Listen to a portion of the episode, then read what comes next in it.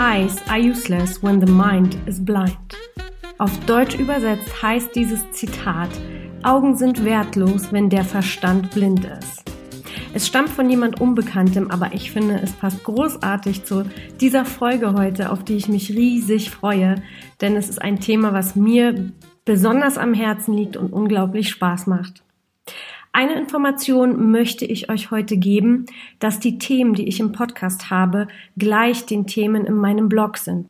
Das hat zwei Vorteile. Manche leben, lesen einfach lieber, als dass sie hören. Und der andere Vorteil ist, wenn du ähm, ja Informationen nochmal haben willst und nicht geschafft hast mitzuschreiben, dann kannst du das wunderbar dort nachlesen. So, und jetzt geht es los mit dem blinden Fleck oder um ganz genau zu sein, der blinde Fleck tiefer gedacht. Der blinde Fleck stammt ursprünglich aus der Augenheilkunde und hat mit dem Thema von heute nichts zu tun. Aber ich wollte euch nochmal die Erklärung geben, damit ja sozusagen der Faden von A nach B klar ist. Dieser Fleck befindet sich an der Stelle der Netzhaut, wo der Sehnerv ins Auge dringt. An dieser Stelle der Netzhaut gibt es einen Punkt, der keine Lichtrezeptoren besitzt und somit entsteht ein Loch oder ein Fleck.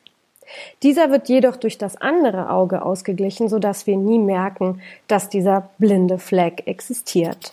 Das war die Erklärung aus der Augenheilkunde. Es gibt den blinden Fleck aber auch noch in der Psychologie.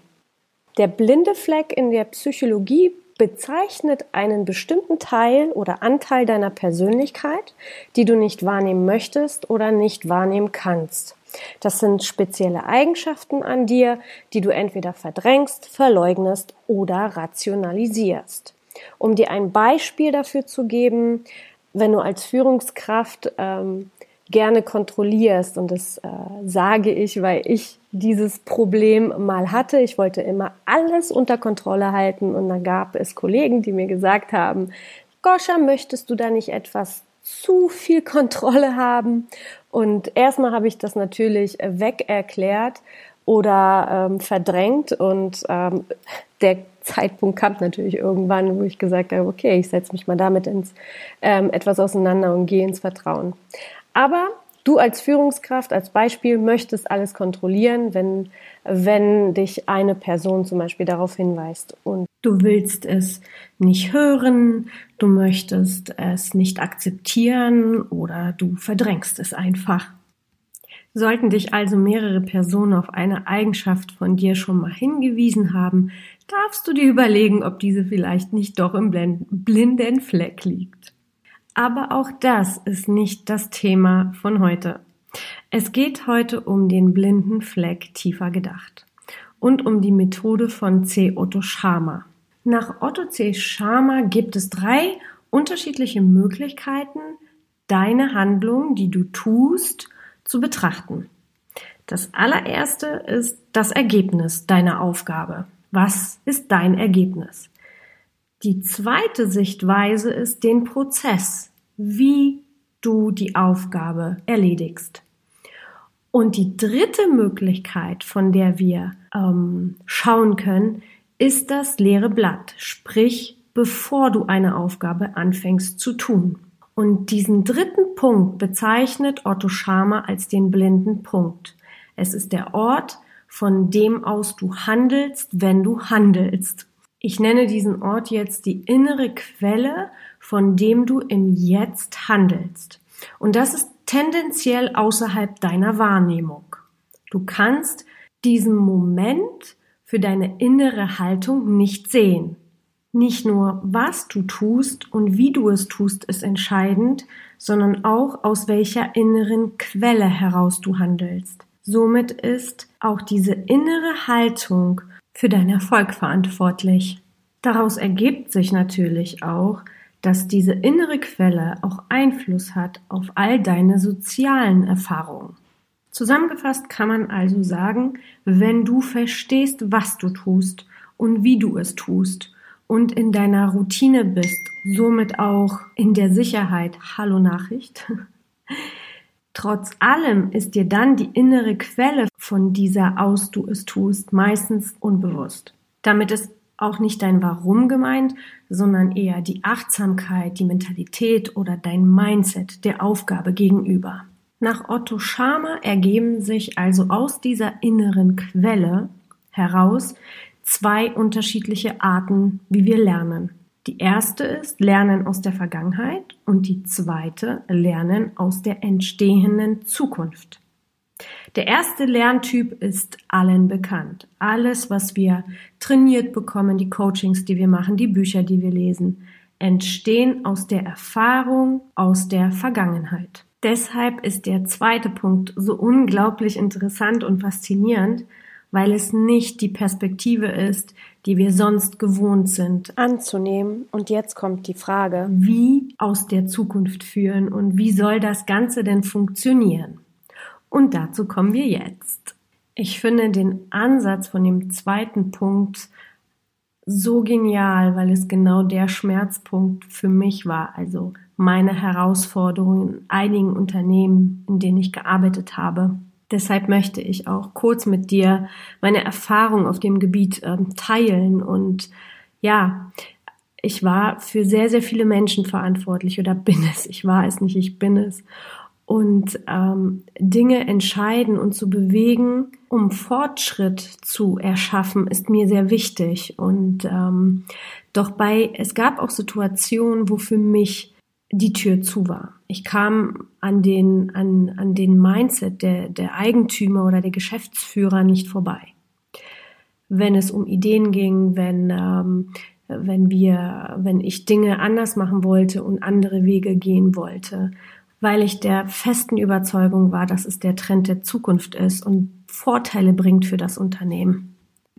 Es gab also Situationen, wo ich an dem Mindset der Unternehmen gescheitert bin, weil sie hauptsächlich sich auf die Zahlen und auf die Erfahrung der Vergangenheit fokussierten und neue Wege zu wagen und neue Perspektiven anzunehmen und auszuprobieren, ist für viele wirklich noch ein Problem.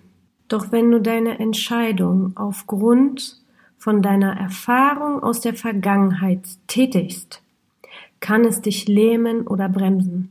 Du versperrst dir den Weg für neue Optionen, neue Möglichkeiten, neue Erfahrungen. Und wie heißt es so schön auf dem, ähm, auf dem Bild oder Einstein hat es mal gesagt, the same old, old thinking, the same old results. Was kurz übersetzt heißt, dass die alte Art und Weise des Denkens dir dieselben alten Resultate bringt. Und das wollen wir ja nicht. Wir wollen in der Zeit des Wandels auch mal Neues wagen und Neues ausprobieren. Und wie ich schon gesagt habe, mir war Fortschritt immer unglaublich wichtig. Mir war nicht, mir ist Fortschritt wichtig. Und in dem Rahmen meiner Verantwortung und meiner Möglichkeiten gab es ein Team, ähm, die anders gedacht haben und auch anders gehandelt haben. Sie waren vorausschauend, sie waren sehr spürbar, sie hatten die Fähigkeit, sich gedanklich in die Zukunft zu versetzen und die Entscheidung oder ähm, die, die neuen Aufgaben, die wir hatten, von der Zukunft aus sich zu betrachten. Wir haben uns also mit dem Team zusammengesetzt, haben alle Möglichkeiten besprochen, haben alle Ideen ähm, auf den Tisch gepackt und uns überlegt, was könnte denn der nächste Trend sein? Wie könnte sich denn ähm, diese Situation entwickeln? Haben gemeinsam eine Entscheidung getroffen und neue Wege ausprobiert. Und dieser Vorgang war definitiv auf Dauer und langfristig gesehen erfolgreicher und fruchtbarer als die bestehenden Prozesse, die wir haben, halt eben nicht hinter, hinter ähm, zu hinterfragen oder auszureizen. Und ich bin der festen Überzeugung, dass genau das uns so erfolgreich gemacht hat, auch wenn es Grenzen gab und diese Grenzen natürlich das Unternehmen irgendwann an Grenzen gebracht haben, wo es nicht mehr weiterging. Und genau aus dieser Situation heraus stellte sich Otto Schama die Frage, wie kann eine zukünftige Möglichkeit, die entstehen will, besser wahrgenommen werden und wie können wir uns mit dieser verbinden? Ich finde, das ist eine großartige Frage. Auf jeden Fall entstand daraus eine Methode, die er entwickelt hat. Die nennt sich Pre-Sensing. Sie setzt sich aus zwei Worten zusammen. Einmal Presence, ähm, das bedeutet der Zustand im Augenblick, und Sensing, das Spüren, und zwar die Möglichkeit in der Zukunft zu erspüren. Doch warum erzähle ich dir das? Ich finde, es ist eine geniale Herangehensweise, sich in diese Welt der Agilität, der Schnelligkeit, der Transformation aufs Business einzustellen. Natürlich sind Budgets, Strukturen, Prozesse wichtig, aber dieser Punkt kommt dazu und wird in der Zukunft eine ganz, ganz große Rolle spielen. Von dem höchsten Zukunftspotenzial zu handeln, wird eine wichtige Eigenschaft für Führungskräfte sein. Wenn du also eine Führungskraft bist, die den Trend erspürt, wo es hingeht, in der Verantwortung, wo du zuständig bist, oder ein Team hast, der das gut kann oder die das gut können, wird es dich in Richtung Erfolg katapultieren. Und das Fazit der Geschichte. Übe dich auf dein Bauchgefühl zu hören. Zusätzlich zu all deinen Kompetenzen, die du besitzt, ist das eine wichtige Eigenschaft. Intuition ist und wird einen höheren ähm, Wert bekommen. Lerne dir zu vertrauen, was deine Businesspläne, Entscheidung, Trendentwicklung betrifft. Planung und Budgetierung schafft einen Rahmen. Doch die Bewegung in dem Rahmen ist nicht mehr so planbar, wie es in der Vergangenheit war. Deswegen höre auf dein Bauchgefühl. Gehe in die Transparenz und teile dein Wissen, so wirst du mit anderen Führungskräften kommunizieren und kannst viel schneller für deine neue Ideen inspiriert werden.